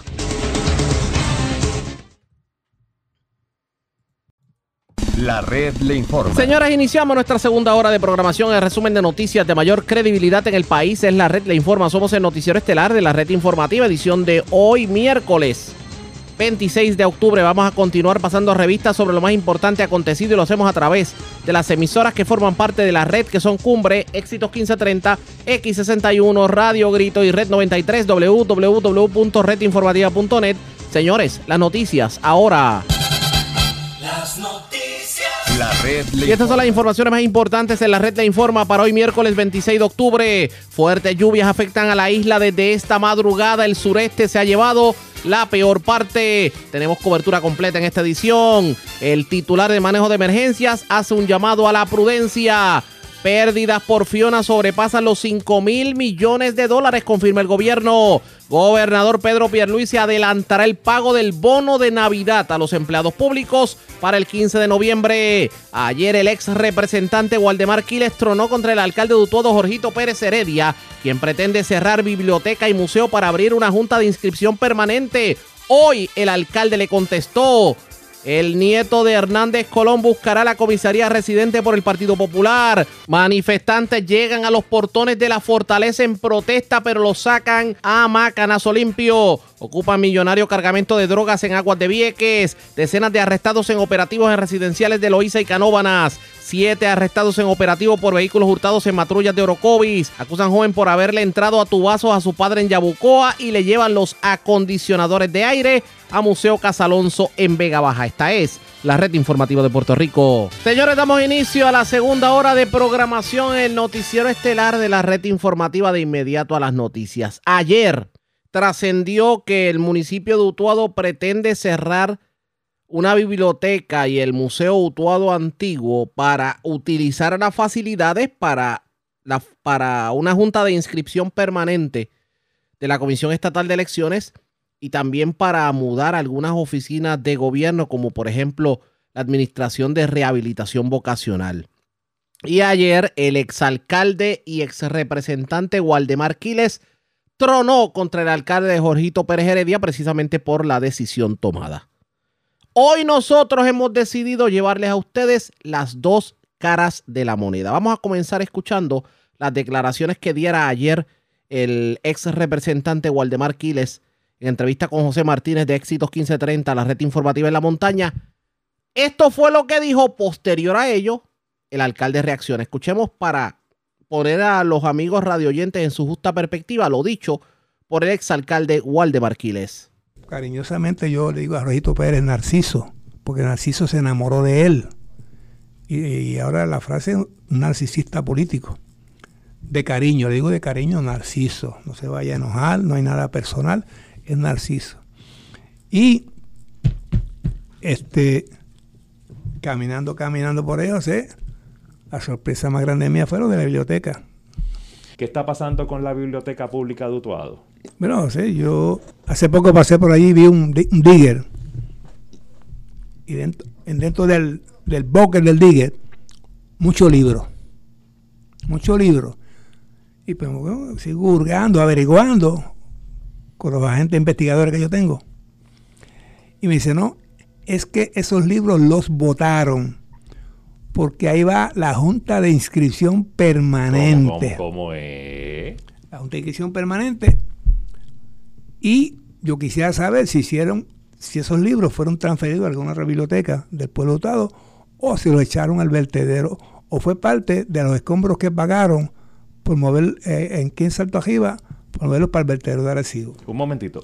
¿A quién, en su sano juicio, en un país que ha sido impactado por los huracanes, los terremotos y las pandemias, que los estudiantes tienen un rezago, no solamente en matemáticas, en ciencias, en español, en idiomas, ¿entiende? En, en- estudios sociales y en distintas materias, porque la enseñanza en línea jamás y nunca compara con la, con la enseñanza presencial en un salón y teniendo la oportunidad de convertir ese recinto, que es un recinto hermoso, ese edificio tiene una arquitectura preciosa y se presta para hacer un centro de tutorías, ¿verdad? Eh, con proyectores, con computadoras, con impresoras. Una biblioteca, Uno- una biblioteca electrónica. pues claro, una biblioteca electrónica y una biblioteca física también para las personas que no dominan las destrezas, Sí. pero que ahí mismito pu- pudieran tal vez eh, aprender eh, y ayudar a las madres solteras, a los abuelos y las abuelas que están criando los propios nietos,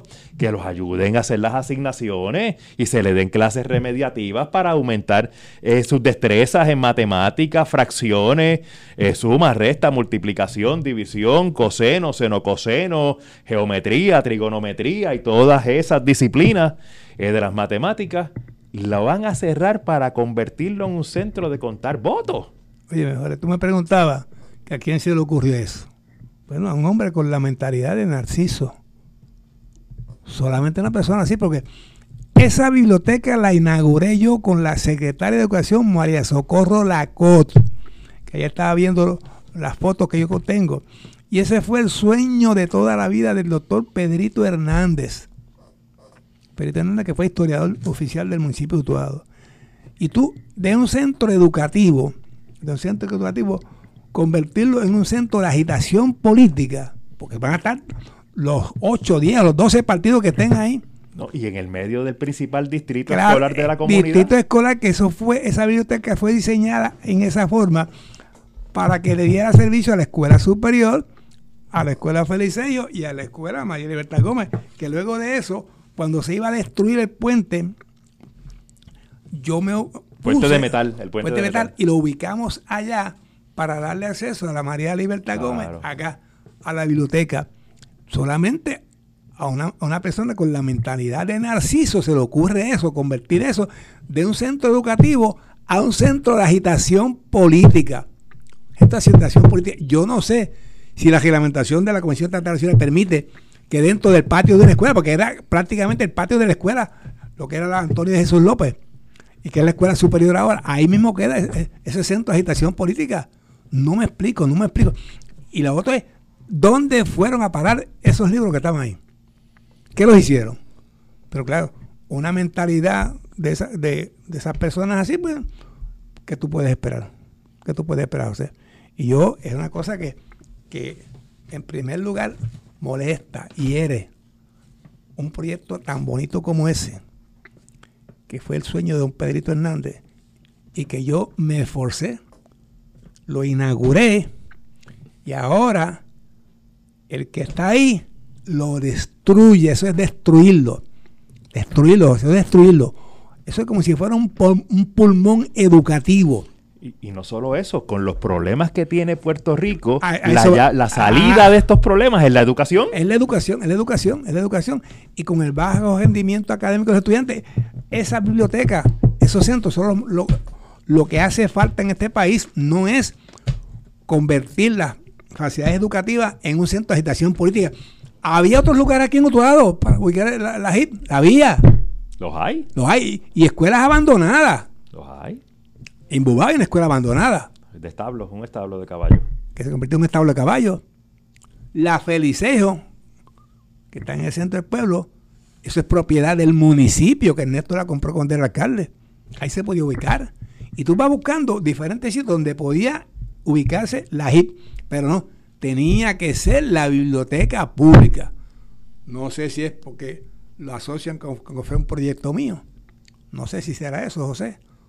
O es la incapacidad de dirigir un pueblo. Y un pueblo se dirige no pintando acera. Un pueblo se dirige, se dirige no pintando acera. Se dirige ocupándose de las necesidades del pueblo. Por ejemplo, otro- otra necesidad, José. Aquí cuando el huracán, en la organización Cabrera, esa muralla que está ahí, eh, se expandió, se expandió el área donde se metió el agua que está, ha ido, tiene un boquete, un roto enorme de más de 100 pies. Me pongo a averiguar y el municipio no ha reclamado ese daño a FEMA. Tú te coges, y es un problema serio. Que debilita, debilita, debilita la estructura. y una, una, una gente grande puede desapare- eh, este, desaparecer la urbanización, pero no le importa a la gente. Otro problemita serio que tenemos aquí es el agua, José. De hecho, en Arenas no hay agua, especialmente el segundo de, de Villa Coquialba, esa área no hay, no hay agua desde hace tiempo. ¿Quién se ocupa de eso? Nada. Ah, y la chapucería que hicieron con la cajetera allí. Que vayan para que la vean. Nadie se ocupa de eso. Pero con relación al agua, hay un proyecto que es la, la toma de agua del lago Caunilla. Sí. Lo discutimos Esa es la aquí. solución aquí, José. Pero ¿qué ha hecho Narciso? Nada, José, nada. Se llevan el generador para Lares y él, muy bien. Eso está todo bien. Y uno ve que, cosas que tiene que hacer, porque si es, si es la primera persona de contacto del pueblo, que es lo que ellos reclaman, están pidiendo fondos, ¿por qué no hace ese reclamo? Aquí tenemos otro problema que tenemos. Cuando hay las inundaciones, hay unas bombas en Jesús María Lago. Pero ¿qué pasa? El director de manejo de emergencia, el tejano, nunca se ha ocupado de, de darle mantenimiento a, a esas bombas. Pero hay algo más. Se va la luz constantemente porque la, la, la subestación de San José se inunda. ¿Por qué no se ha ocupado de pedir que se reubique esa, esa, esa subestación de San José? Chavos hay, chavos hay. Y eso lo puede hacer la autoridad energética con los 13 billones que le haciendo el gobierno federal. Lo puede hacer. Pero si no hay un reclamo del pelo, nos dedicamos a pintar pintu a, a pintar acera, dedicamos a, a- a tumbar matitas, hierbas, pero no nos dedicamos de los, de los problemas esenciales de pero son otros, son otros. Están completamente desenfocados. Claro, eso no produce mucho chavo. Eso no produce mucho dinero. Y entonces tenemos ahí dos alcaldes trabajando, uno que fue malo y otro que es peor. ¿Qué podemos esperar, José? ¿Qué podemos esperar? Y todavía no, no se me ha contestado la pregunta de cuál fue el interés primordial de comprar el solar donde está la concretorama y olvidarse de la remodelación de, de- de la cancha bajo techo de San José. Oiga, Peco González. me escriben aquí eh, por vía mensaje de texto que también no, no han vuelto a, no ha podido abrir el museo eh, Utuado antiguo que guarda la historia eh, popular del municipio de Utuado de la segunda mitad del siglo XX hasta el presente, porque se le filtraba el techo y no le ponían un aire acondicionado, que era lo único que había que hacer para abrirlo. Pero lo que pasa es que las prioridades están trastocadas, o sea que eso no produce dinero.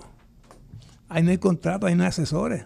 Pero Y aquí- la vida no puede ser dinero. Por eso lo que yo veo es que todo es contratación y contratación y contratación de abogados, de abogados, de abogados, de abogados.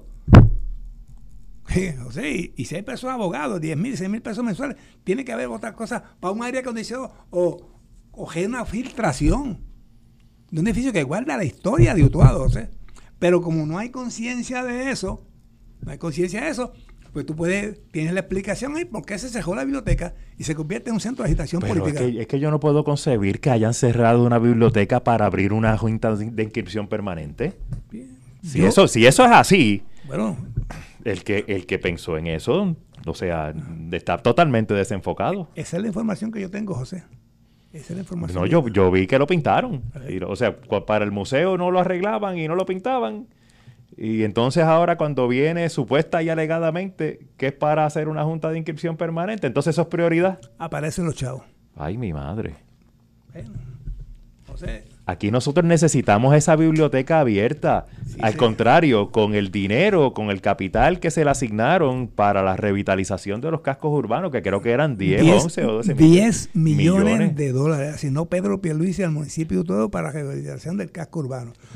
Me imagino que ya estarán pensando en meter 5 millones a la plaza, que el mausoleo que se convirtió en la plaza, pues le quitarán las losas esas prietas horribles que tiene, lúgubres, y, y votarán algo, a lo mejor le habrá 5 o 6 cambios de orden que hubo en la, en la- en la otra reconstrucción. Y aquí no ha pasado nada, cámara. Oiga. Oye, o sea, pues son 10 millones de pesos. preguntan- le Pero, preguntan. Además de eso, hay 8 fondos, 8 millones de fondos ARPA que él lo podía utilizar para lo que él quisiera. ¿Dónde están? Que si usted sabe dónde está el indio que estaba en la plaza. Bueno, ese fue el disparate más grande que cometió la administración de Alan González. Le hacen una estatua a don Alonso, 100 mil billetes. Se estaba pudriendo. Dicen que era el orín que salía del cuerpo de don Alonso. Pero no averiguaron que don Alonso fue el traidor más grande que tuvieron los indios aquí en Utuado. Vendió los indios como cáscara de batata y le levantan un monumento en la Plaza de Creo.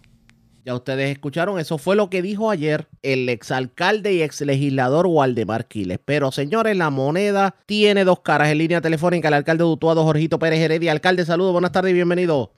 Buenas tardes, Riaga. Buenas tardes a todos los radioescuchas. Y gracias por compartir con nosotros. ¿Cuál es la realidad de lo que va a pasar con, con la biblioteca y el museo? Cuéntenos. Mira, eh, Arriaga, eh, de verdad que eh, me duele que personas que realmente eh, están ajenas a lo que es la administración municipal se pongan a preparar eh, cosas que realmente son eh, en contra del pueblo. Nosotros, esa biblioteca, desde que yo llegué, eso lleva ocho años cerrado la biblioteca. Ocho años cerrado. Ocho años cerrada la biblioteca pública. El museo estuvo cerrado porque realmente aquello no se podía, la humedad que hay allí y, y la pestilencia y todo lo que del drenaje de agua que filtraba ese techo, le había dañado parte del museo a, don Rico allí.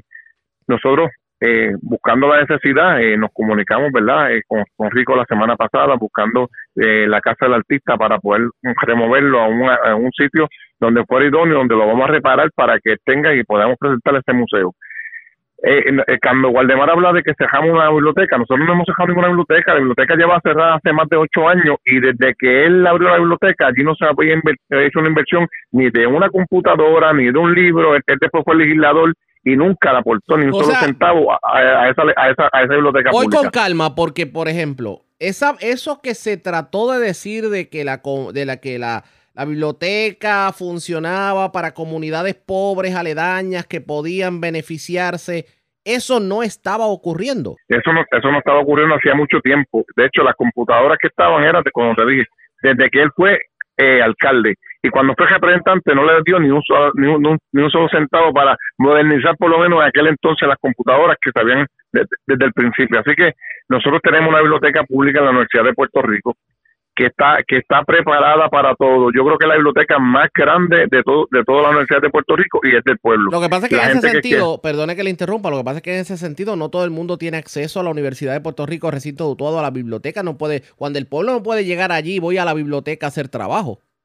Sí, puede hacerlo. Esa biblioteca está abierta para el pueblo de Puerto Rico y para especialmente para los utuadeños. Cualquier persona que quiera hacer cualquier tipo de trabajo puede ir a la Universidad de Puerto Rico. Y nosotros, adicionalmente a eso, que le hablo de unos fondos ALPA, que por qué no remodelamos la biblioteca, pues mira, porque nosotros en vez de, ah, como hay una universidad que tiene una biblioteca, yo no voy a competir con la Universidad de Puerto Rico aquí, pero vamos a abrir ocho centros comunales en, la, en, la, en los barrios más distantes de para entonces llevar que tengan internet, que tengan computadoras, que tengan placas solares, que tengan neveras y freezers para venga cualquier evento, ese un, un sitio resiliente para, para las comunidades. Así que vamos a poner, lo, no vamos a poner los huevos todos en la misma canasta, sino que vamos a distribuir los servicios en todas las comunidades de nuestro pueblo. Vamos a la Junta de Inscripción Permanente. ¿Usted entiende que es, eh, bueno, vamos a comenzar por esto, pudiera ser legal el que se coloque la HIP en esas facilidades tomando en consideración que está tan y tan cercano a escuelas? Mira, lo que pasa es que el concepto de la GIL ya es un concepto que no, eh, no es para sacar la tarjeta electoral. El concepto de la GIL ahora se sacan certificados de, matrimonio, certificados de nacimiento, entre otros documentos que, que, el gobierno exige. O sea, ya es una oficina de servicio.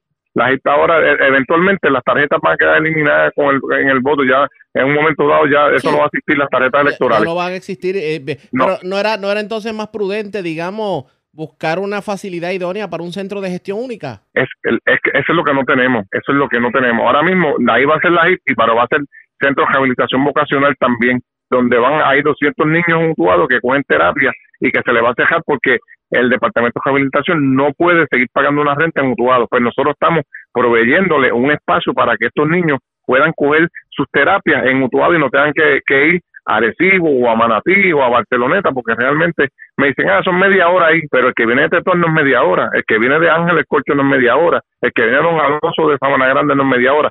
Nosotros lo que estamos buscando es dar servicio a nuestra gente, servicios que son directos. Así que yo creo que no es una es una, una oficina de gestiones donde toda la documentación que sigue el gobierno, tú la puedes ir completamente gratis. Así que yo creo que, que tenemos que ir modernizándonos. Ya las bibliotecas también, todo el mundo, el que va a buscar una información, la busca en Google, no va a ir a un libro. Eso son bien pocos los que buscan el libro. Creo que tener una biblioteca eh, allí abierta para que nadie asista, pues creo que no la hace, no, no le sirve a la comunidad. Yo creo que estamos buscando soluciones y alternativas para que la gente pueda buscar su servicio completamente gratuito en, esta, en estas oficinas que estamos que queremos que estamos ¿verdad? Por, por, abrir. ¿Por qué no haber utilizado otras escuelas que están en desuso y que ahora mismo son literalmente potreros de caballo para, para digamos, mudar alguna de esas oficinas? Por ejemplo, rehabilitación vocacional que está sin facilidades. Pues mira, nosotros lo, intentamos hacer con la Francisco Ramos, eh, ya en la candela que se formó porque queríamos dejar que la escuela, que no era lo que queríamos dejar,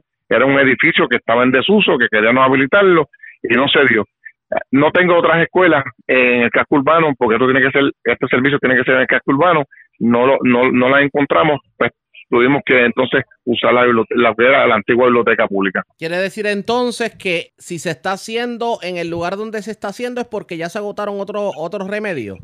Sí, ya agotamos todos los recursos, los agotamos buscando ver dónde. Yo creo que para mí el sitio ideal era la Francisco Ramos, un, edificio que es grande, que no solamente era para eso, también iba a estar el, el, el, servicio a los veteranos, eh, habían otros servicios, que eran cuatro oficinas adicionales, no se pudo dar, pues entonces pues tenemos que entonces, ¿verdad?, eh, buscar otro, otra alternativa y la alternativa que tuvimos de, manera asertiva es, la, la, antigua biblioteca pública. ¿Por qué Waldemar Quiles no le quita el guante a usted?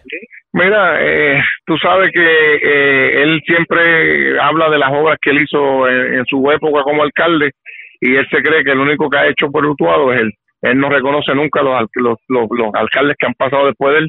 El único que ha hecho es él, nos ve trabajando y él piensa que le vamos a quitar el título de mejor alcalde. Así que yo no trabajo para un título, yo trabajo para mi pueblo, voy a seguir trabajando con la misma fuerza que empecé, voy a terminar y vamos a seguir haciendo obras, que es lo que el pueblo pide Así que lamentablemente debe resignarse, aceptar ya que hay gente que está gobernando el municipio de forma sincera y quedarse quietecito, que sus días están contados, que lo que tiene que encomendarse a Dios y pedirle mucho a papá Dios todo el daño que ha hecho o ha eh, tratado de hacer a mucha gente. vamos con calma, vamos con calma. Sus días están contados y que se encomiende a Dios. ¿Qué usted está diciendo? Que ya mismo que ya mismo el alcalde pasa mejor vida por, por la edad. Bueno, ya Guardemar debe estar cerca de los 90 años, así que ya lo que tiene que estar buscando, pedir, ¿verdad? Pedirle perdón al Señor por todo el mal que ha hecho y a, tratar de destruir eh, vida y a, eh, personas, pues, tratando de reputaciones. Así que yo creo que ya es hora de que se resigne. Eh, lo vieron en las redes sociales, todo lo, que escribieron la gente de él. Así que la gente ya sabe quién es Guardemar así que yo no tengo que decir más de él. Él sabe lo que ha hecho y sabe lo que tiene que pagar, así que que se encomiende al Señor, que busque de Dios, que está, este, le quedan pocos días. Voy a la política porque obviamente independientemente de si tiene o no tiene razón, pues esto, esto como quiera que sea afecta política. Y hay un partido nuevo progresista que se tiene que preparar para las próximas elecciones. ¿No le preocupa que todas, todas estas acciones disidentes dentro del partido nuevo progresista, pero es la primera que se da, eh, puedan de alguna manera afectar su aspiración a la reelección? Mira, yo, yo, yo estoy trabajando. Todavía me quedan dos años y pico de alcalde. La obra abra por sí sola. Eh, siempre, tú no puedes echarle a todo el mundo dentro del mismo saco. Siempre hay gente que no va a estar de acuerdo con las posturas de uno. Así que después que sea la mitad más uno, eh, yo creo que tengo más de la mitad más uno. Yo creo que eh, reconoce mi trabajo, no solamente los de mi partido, sino reconoce mi, trabajo los que no pertenecen a mi partido. Y tengo, me ha ganado muchos adeptos de mucha gente. he hecho la inclusión de que no soy un partido, que soy un obrero de pueblo, que vengo a unir voluntades para el beneficio de los utuadeños. Así que realmente no estoy pensando eh, todavía en la reelección estoy pensando en el trabajo que tenemos que hacer, nos queda mucho trabajo por hacer, así que vienen muchas obras que ya están encaminadas y que se van a ver eh, en los próximos meses. Así que yo realmente, eh, el pueblo decidirá en las urnas en el 2024 si me elige o no me elige, Yo, eh, para lo que había, yo creo que he hecho mucho más que, lo que hizo el pasado alcalde en ocho años. La gente está consciente de eso, lo escribe, ¿verdad? A través de las redes, de la comunicación, así que entiendo que estamos en el camino correcto y no me voy a desenfocar porque eh, un guardia Martí le venga a hablar y a tirar eh, sucio, como siempre lo ha hecho, a todos los ex alcaldes que han pasado por Utuado. ¿Se puede liderar un municipio como Utuado en un, en un lugar en donde 44 puentes tienen que ser reemplazados porque están destruidos, ya sea por María o por Fiona, y donde tenemos tanto problema con los accesos? Mira, es bien difícil es bien difícil. Yo conozco, ¿verdad? conozco mi pueblo porque estuvimos trabajando 27 años en la calle, en, la autoridad eléctrica. Lo podemos hacer, estamos ¿verdad? Eh, eh, trabajando y estamos buscando la manera de que esos puentes se van a construir de forma permanente para el beneficio de todos aquellos que viven en estas comunidades que están eh, aisladas por un por un puente o un vado y estamos haciendo el trabajo el trabajo correcto para que estos puentes se construyan no de forma temporal sino permanentemente y vamos a ser resilientes a todas las comunidades. Vamos a estar pendientes. Alcalde, agradezco el que haya compartido con nosotros. Buenas tardes. Vamos, buenas tardes, Riaga. Expresiones del alcalde de Utuado, Jorge Pérez Heredia. Tuvieron la oportunidad de escuchar las dos caras de la moneda. Pase usted juicio sobre lo que está ocurriendo en Utuado. Vamos a la pausa, regresamos en breve.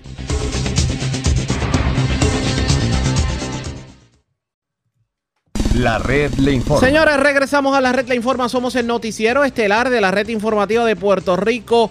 Edición de hoy miércoles. Gracias por compartir con nosotros en la mañana de hoy un grupo de manifestantes liderados por el grupo Jornada se acabaron las promesas, se manifestaron frente a la fortaleza, pero lograron pasar la valla que divide la intersección de la calle del Cristo con la calle Fortaleza llegaron hasta los portones de la fortaleza. Allí fueron posteriormente removidos por agentes de la División de Operaciones Tácticas de la Policía. De hecho, 14 manifestantes pertenecientes a esa organización fueron arrestados por las autoridades. Entre las personas que fueron detenidas por protestar contra el consorcio Luma Energy figuran seis mujeres. Antes de los arrestos, tuvimos la oportunidad de hablar con uno de los portavoces del grupo y esto fue lo que nos dijo sobre el porqué de la protesta. Mi nombre es Rogelio Maldonado, soy portavoz de la Jornada de las Promesas. En la mañana de hoy logramos burlar la seguridad que tiene el gobierno de Puerto Rico y, logramos eh, cruzar las vallas y llegar al portón de Fortaleza a manifestarnos en contra del contrato de Luma y exigir al gobernador que atienda el reclamo del pueblo que no queremos más a Luma. Básicamente por, por la, la digamos, el silencio del gobierno sobre lo que va a pasar a partir del 30 de noviembre con Luma? Efectivamente, el gobernador de Puerto Rico sigue empeñado en no escuchar el reclamo de un pueblo que está sufriendo los embates de la privatización de la Autoridad de Energía Eléctrica. Desde que Luma llegó ha sido un desastre, nuestro pueblo sigue sufriendo y, y nosotros estamos siendo eco de ese pueblo que está sufriendo. Y hoy decidimos llevarle la, protesta a los portones donde duerme el señor ese. Por eso es que nosotros estamos protestando. Me gustaría que podamos orientar al pueblo, porque obviamente se hace referencia al sufrimiento del pueblo. Ustedes como todos los puertorriqueños, hemos tenido la oportunidad de hablar con las personas en la calle y nos comentan de Luma. ¿Cuál es el sentir que le hacen llegar a ustedes, las personas en la calle, sobre lo que está pasando con Luma? La, gente nos dice que, están sufriendo, vemos como hay gente encamada que muere todos los días por la falta de servicio eléctrico. Ayer, en estos días, sale uno de los portavoces de Luma diciendo que había restablecido el 100% de la luz en el país, cuando hoy mismo hay más de veintipico mil personas, según los mismos reportes de Luma, que no tienen luz y, es un descaro, es una despachatez que nos sigan mintiendo en la cara. Nuestro pueblo tiene un alto historial de lucha, nuestro pueblo, se está dando a respetar todos los días y el gobernador tiene que entender que se le acabó el tiempo, que ya es hora de que escuche el pueblo porque si no se va a enfrentar a la furia de este pueblo. No es la primera vez que ustedes se manifiestan, de hecho podemos decir que Jornadas se acabaron las promesas fue la primera organización eh, de la sociedad civil que se tiró a la calle a protestar en contra de Luma. ¿Qué ustedes esperan lograr hoy? Con la manifestación estando en Fortaleza? Lo que nosotros queremos lograr hoy es que nuestro pueblo entienda de una vez y por todas que a Luma lo tenemos que sacar es en la calle, porque ya las propuestas se las ha hecho el gobernador desde distintas formas, la legislatura ha hecho sus propuestas, los distintos sectores de la sociedad civil hemos hecho nuestras propuestas y evidentemente el gobernador de Puerto Rico se hace sordo y mudo ante los reclamos de este pueblo. lo que le estamos exigiendo y pidiendo a este pueblo es que salga a la calle a defenderse. Este pueblo se sabe defender y lo vamos a hacer. Aunque la pregunta puede sonar retórica, pero hay que hacerla definitivamente para el récord. Y es que no le preocupa que el aparato de represión del gobierno de momento le caiga a ustedes encima y que inclusive puedan ser arrestados, puedan ser golpeados o algo así por el estilo. Nos- Nosotros estamos dispuestos a asumir el sacrificio porque nosotros somos hijos e hijas de esta patria y estamos dispuestos a sacrificar hasta nuestras propias vidas si fuera necesario por defender este país. Y eso es lo que nosotros queremos dejarle entender a este pueblo que para lograr los reclamos que necesita este país, el pueblo tiene que sacrificarse. Y nosotros estamos dispuestos a hacerlo. Así, si, si este sacrificio que nosotros hacemos todos los días, cada vez que salimos a la calle, sirve de ejemplo para que este pueblo entienda que tiene el derecho a defenderse, pues así será. Cuando ustedes dicen que van a tomar otras medidas que ya, digamos, la- las propuestas y las medidas de escritorio acabaron, ¿cómo ustedes van a llevar a cabo, aparte de lo que pueden ser este tipo de actividades concertadas? Nosotros estaremos tomando distintas estrategias que en su momento obviamente el pueblo eh, se enterará, pero lo importante es que vamos a seguir convocando al pueblo a manifestarse, a ejercer su derecho a manifestarse libremente.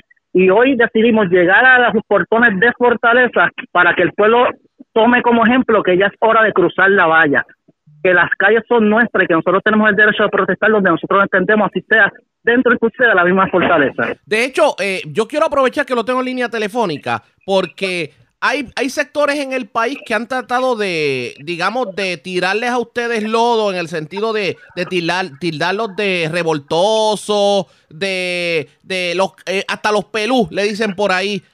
Es esa percepción que están tratando de inculcarle al pueblo, a las personas, a Juan del Pueblo que ahora mismo ve este tipo de manifestaciones. Si usted le fuera a hablar de, de lo que es jornada, se acabaron las promesas, su razón de ser y, y- y esto de si son peligrosos o no son peligrosos, ¿qué usted contestaría? Nosotros somos hijos e hijas de esta patria, nosotros somos trabajadores, somos padres, somos hijos, tenemos, la jornada se compone de una diversidad que, que tenemos retirados que son parte de la jornada, personas que, que, que somos, son puertorriqueños que vivimos y sufrimos en este país, que trabajamos todos los días. Yo, por ejemplo, yo trabajo en la tierra, yo un día de que yo sacrifico al no trabajar por defender los derechos de mi país, es un día, que no entra dinero a mi casa.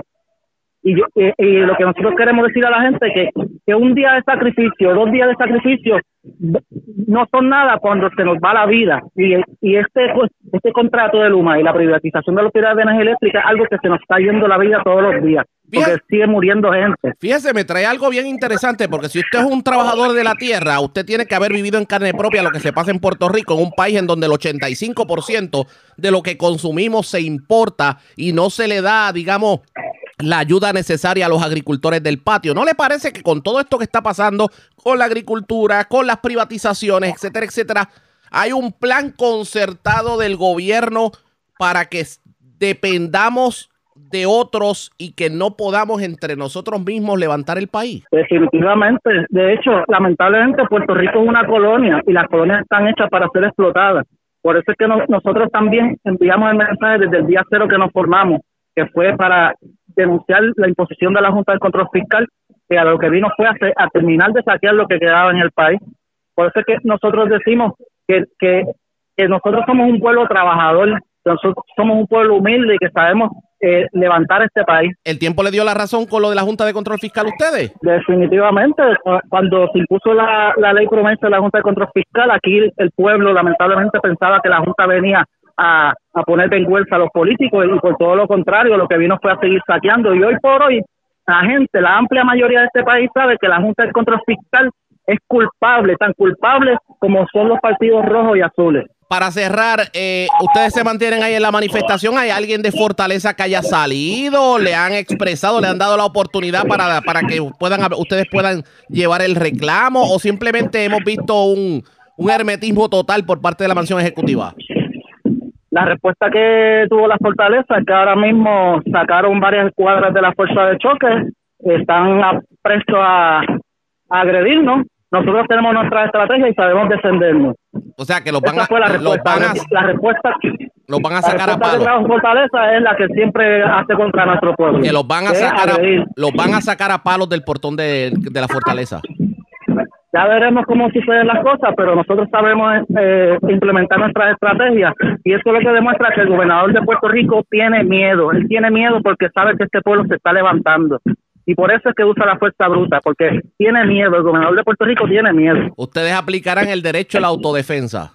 Ah, eh, aplicaremos nuestro derecho a manifestarnos libremente. Las estrategias pues se, se desarrollarán en el momento oportuno. Bueno, pues ese fue uno de los portavoces de la jornada. Se acabaron las promesas antes de que fueran arrestados por las autoridades. Esta hora de la tarde se espera que se consulten los casos. Tradicionalmente este tipo de casos se caen en los tribunales, así que esto se eh, convierte en un círculo vicioso. Los arrestan, los llevan al cuartel, los tienen horas en el cuartel y luego cuando simplemente se caen los casos, pues llegan nuevamente a la libre comunidad. Así que estaremos pendientes a lo que ocurra con estos manifestantes. Vamos a otro tema porque hoy el nieto del otrora gobernador Rafael Hernández Colón, hablamos del licenciado Pablo José Hernández, dijo que considera correr por la comisaría en Washington bajo la insignia del Partido Popular Democrático y cree que su posible contendiente y actual comisionada residente Jennifer González llegaría a la contienda más débil que en otras elecciones.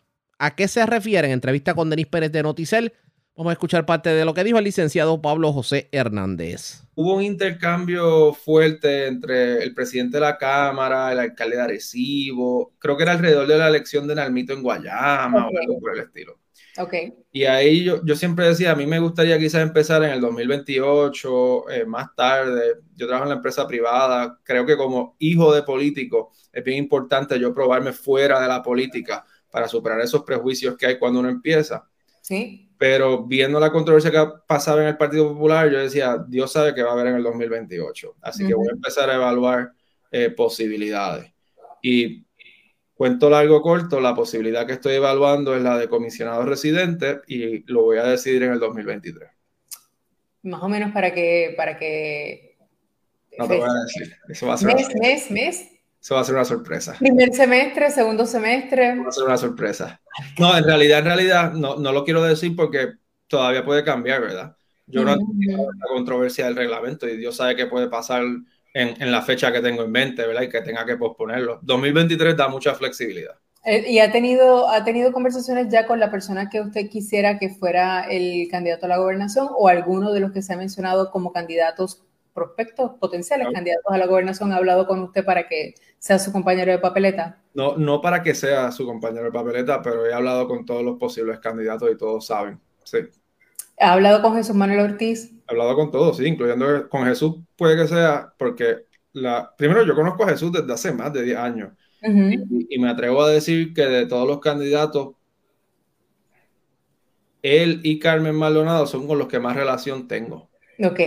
No, y como te he reiterado, yo voy a estar neutral en esa contienda, ¿verdad? Pero con Jesús y con Carmen he hablado un montón en tiempos recientes porque estamos del mismo lado en esta controversia.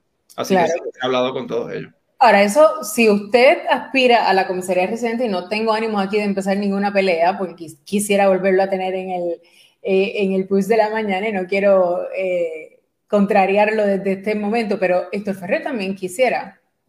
Sí, se ha discutido esa posibilidad. Yo ¿Lo han hablado? Lo he hablado, lo hemos hablado. Él y yo tenemos excelente relación. Estamos trabajando juntos en esto de las enmiendas. Y de hecho, en este momento la prioridad es esto de las enmiendas y no vamos a dejar que eso nos distraiga. Si se desarrolla la cosa y, terminamos compitiendo el uno contra el otro, pues eso es parte de la democracia. Y yo no le tengo miedo a eso, yo no creo que él le tenga miedo tampoco. Y eso fue lo que dijo el licenciado Pablo José Hernández, el nieto de Hernández Colón, en entrevista con Denis Pérez de Noticel.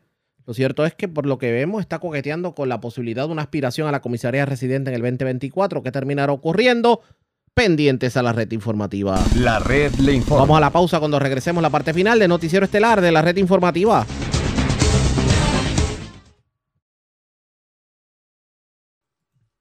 La red le informa. Señores, regresamos esta vez a la parte final del noticiero estelar de la red informativa de Puerto Rico. ¿Cómo está Estados Unidos? ¿Cómo está el mundo a esta hora de la tarde? Vamos con DN, nos tienen un resumen completo sobre lo más importante acontecido en el ámbito nacional e internacional. En el Reino Unido, Rishi Sunak prestó juramento como primer ministro reemplazando a su compañera del Partido Conservador Liz Truss, quien renunció después de haber cumplido tan solo seis semanas en el cargo. Sunak era partidario del Brexit, el referéndum británico de 2016 en el que por un estrecho margen los británicos votaron a favor de que el Reino Unido abandonara la Unión Europea. Sunak proviene de una de las familias más ricas del país con un patrimonio neto estimado en más de 800 millones de dólares y es el primer hombre de color en ocupar el cargo de primer ministro británico y la tercera persona en ocupar dicho cargo en tan solo 50 días luego de que Boris Johnson renunciara en medio de una serie de escándalos. Rishi Sunak pronunció en la mañana de este martes su primer discurso como primer ministro desde 10 de Downing Street. Pondré la estabilidad y la confianza económica como prioridad en la agenda de este gobierno. Esto significa que habrá que tomar decisiones difíciles. Cada vez son más los británicos que piden que se convoquen elecciones generales. La primera ministra de Escocia y líder del Partido Nacional Escocés, Nicola Sturgeon, dijo el lunes que la tormenta política que enfrenta el Partido Conservador demuestra la necesidad de una mayor independencia por parte de Escocia.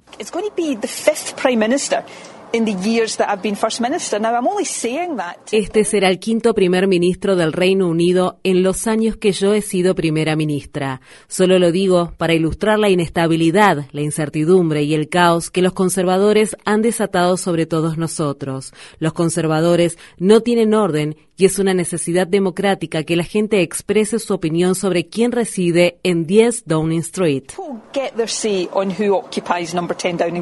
Representantes del gobierno de Etiopía y las fuerzas rebeldes de la región de Tigray se reunieron en Sudáfrica el lunes para reanudar las negociaciones de paz que serán mediadas por la Unión Africana. Las negociaciones tuvieron lugar luego de que las Naciones Unidas advirtieran que la situación en el país africano está fuera de control. La ONU presentó informes de atrocidades generalizadas, incluidos ataques aéreos y con artillería que han exacerbado la catástrofe humanitaria. Se estima que 800.000 personas han muerto en la región de Tigray desde que estallaron los combates hace menos de dos años. La ONU dice que la crisis de salud producto del conflicto actualmente amenaza la vida de 6 millones de personas. El Organismo Internacional de Energía Atómica de la ONU dice que enviará una misión de inspectores a dos centrales nucleares de Ucrania luego de que Rusia afirmara, sin presentar evidencia, que Ucrania se estaba preparando para desplegar un dispositivo radiactivo conocido como bomba sucia contra Rusia. Ucrania ha rechazado la acusación y tiene planeado tratar el tema en la reunión del Consejo de Seguridad de la ONU que se celebra este martes. El presidente de Alemania llegó a Kiev en lo que sería su primera visita a Ucrania desde que Rusia invadió el país en febrero. El viaje del presidente Frank Walter Steinmeier se produce dos días después de que los ministros de Defensa y de Relaciones Exteriores de Alemania pidieran un aumento drástico de la ayuda alemana y de la Unión Europea a las Fuerzas Armadas ucranianas. En Estados Unidos, un grupo de 30 congresistas progresistas está pidiendo a la Casa Blanca que busque negociar directamente con Rusia. En una carta enviada al presidente Biden, los 30 legisladores, encabezados por la presidenta del bloque progresista del Congreso, Pramila Jayapal, escribieron: Lo instamos a sumar al apoyo militar y económico que Estados Unidos ha brindado a Ucrania un impulso diplomático proactivo y a redoblar los esfuerzos para buscar un marco realista para un alto el fuego. Más adelante, la carta dice, la alternativa a la diplomacia es la guerra prolongada con sus certezas concomitantes y sus riesgos catastróficos y desconocidos. Un tribunal ruso rechazó una apelación de la superestrella de la Liga Femenina de Básquetbol de Estados Unidos, Britney Griner, quien fue sentenciada en agosto a nueve años de prisión en una colonia penal después de declararse culpable de ingresar una pequeña cantidad de marihuana a Rusia. Griner fue arrestada en el aeropuerto de Moscú en febrero cuando las autoridades aduaneras rusas encontraron en su equipaje cartuchos para cigarrillos electrónicos que contenían una pequeña cantidad de aceite de cannabis. En Estados Unidos, en el estado de Missouri, un joven armado mató a disparos a una maestra y a un estudiante en la escuela secundaria Central Visual and Performing Arts High School en el sur de la ciudad de St. Louis el lunes. Otros cuatro estudiantes resultaron heridos a causa de los disparos antes de que la policía abatiera a tiros al atacante. La policía lo identificó como un estudiante de 19 años recientemente graduado de la escuela. El atacante portaba un arma larga y más de una docena de cargadores de 30 balas. Los testigos dicen que muchas más personas podrían haber muerto si el arma del joven no se hubiera atascado durante el ataque.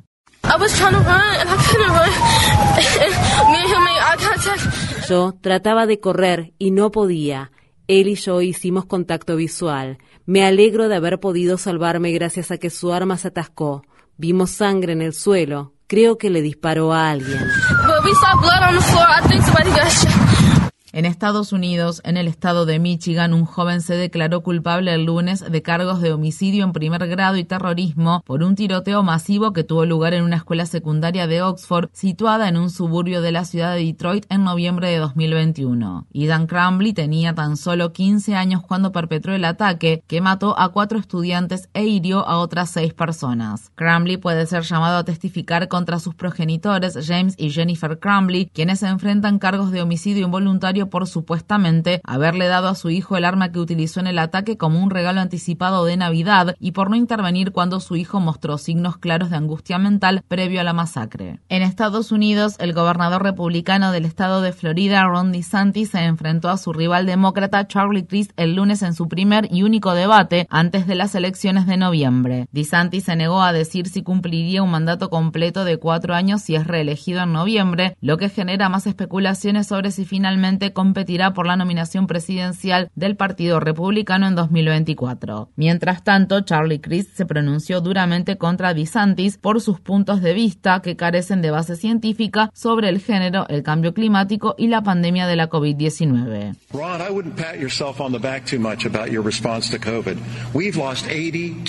Ron, no te daría muchas palmaditas en la espalda por la forma en que respondiste a la COVID-19. Hemos perdido 82.000 residentes de Florida. Cuando uno mire la mesa de acción de gracias, para muchas personas que están viendo el debate de esta noche, una de esas sillas, vacías probablemente, sea de una de las personas que murieron en la pandemia. Si hubiéramos tenido los estándares que tuvieron otros estados de Estados Unidos, 40.000 de esas personas aún estarían vivas, la cantidad suficiente para llenar el estadio Tropicana de San Petersburgo. Eso es una tragedia. Crist fue gobernador de Florida de 2007 a 2011, cuando fue elegido luego de presentarse como candidato por el Partido Republicano. Más tarde cambió de afiliación partidaria para convertirse en demócrata. En el estado de Pensilvania, el demócrata John Federman y el republicano Mehmet Oz participarán este martes en su primer y único debate por un escaño vacante en el Senado de Estados Unidos. Para obtener la información más reciente sobre las elecciones de mitad de mandato de Estados Unidos, visite nuestro sitio web democracynow.org/es. La Corte Suprema de Estados Unidos suspendió temporalmente la orden de un juez que solicitaba que el senador republicano de Carolina del Sur, Lindsey Graham, compareciera ante un gran jurado del estado de Georgia para responder preguntas sobre sus esfuerzos para revocar los resultados de las elecciones presidenciales de 2020. El lunes, el juez Clarence Thomas accedió a la solicitud de emergencia del senador Graham de suspender temporalmente la cita al tiempo que el equipo legal que representa a Graham presiona para anularla de forma permanente. Los demócratas han exigido al juez Thomas que se recuse de los casos relacionados con las elecciones presidenciales de 2020 porque su esposa Ginny Thomas difundió afirmaciones falsas acerca de que las elecciones de 2020 fueron ganadas de forma fraudulenta por Joe Biden y presionó a funcionarios federales y estatales para que revocaran los resultados de dichas elecciones. Las normas de la Corte Suprema obligan a los jueces a retirarse de los casos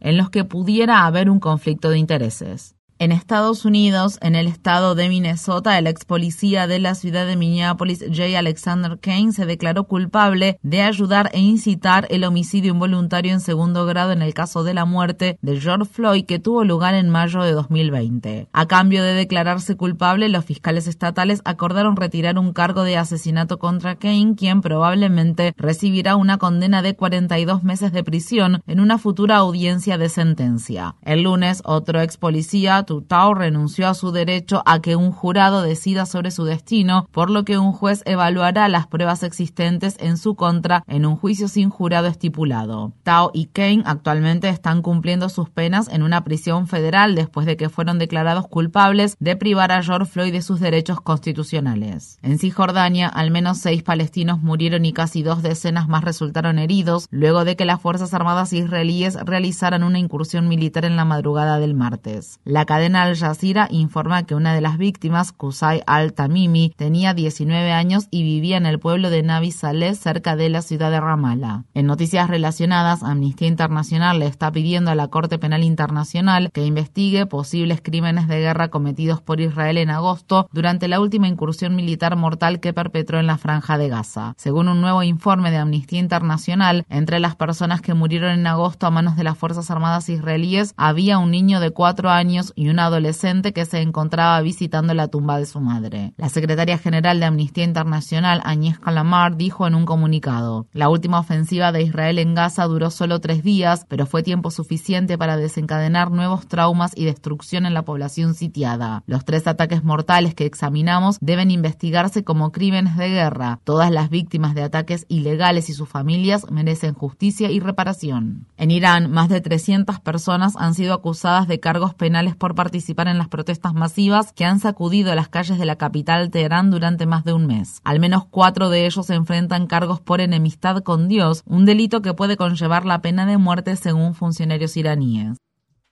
La red le informa. Señores, enganchamos los guantes. Ustedes pendientes a la programación de nuestras emisoras afiliadas porque vamos a estar dando la información en el transcurso de la tarde-noche sobre las condiciones del tiempo. Mucha precaución en la calle. Nosotros regresaremos en una próxima intervención. De no ser así, pues regresamos mañana a la hora acostumbrada. Cuando nuevamente a través de Cumbre, de Éxitos 1530, de X61, de Radio Grito y de Red 93 que son las emisoras que forman parte de la red informativa. Le vamos a llevar a ustedes resumen de noticias de mayor credibilidad en el país. Hasta entonces, que la pasen bien.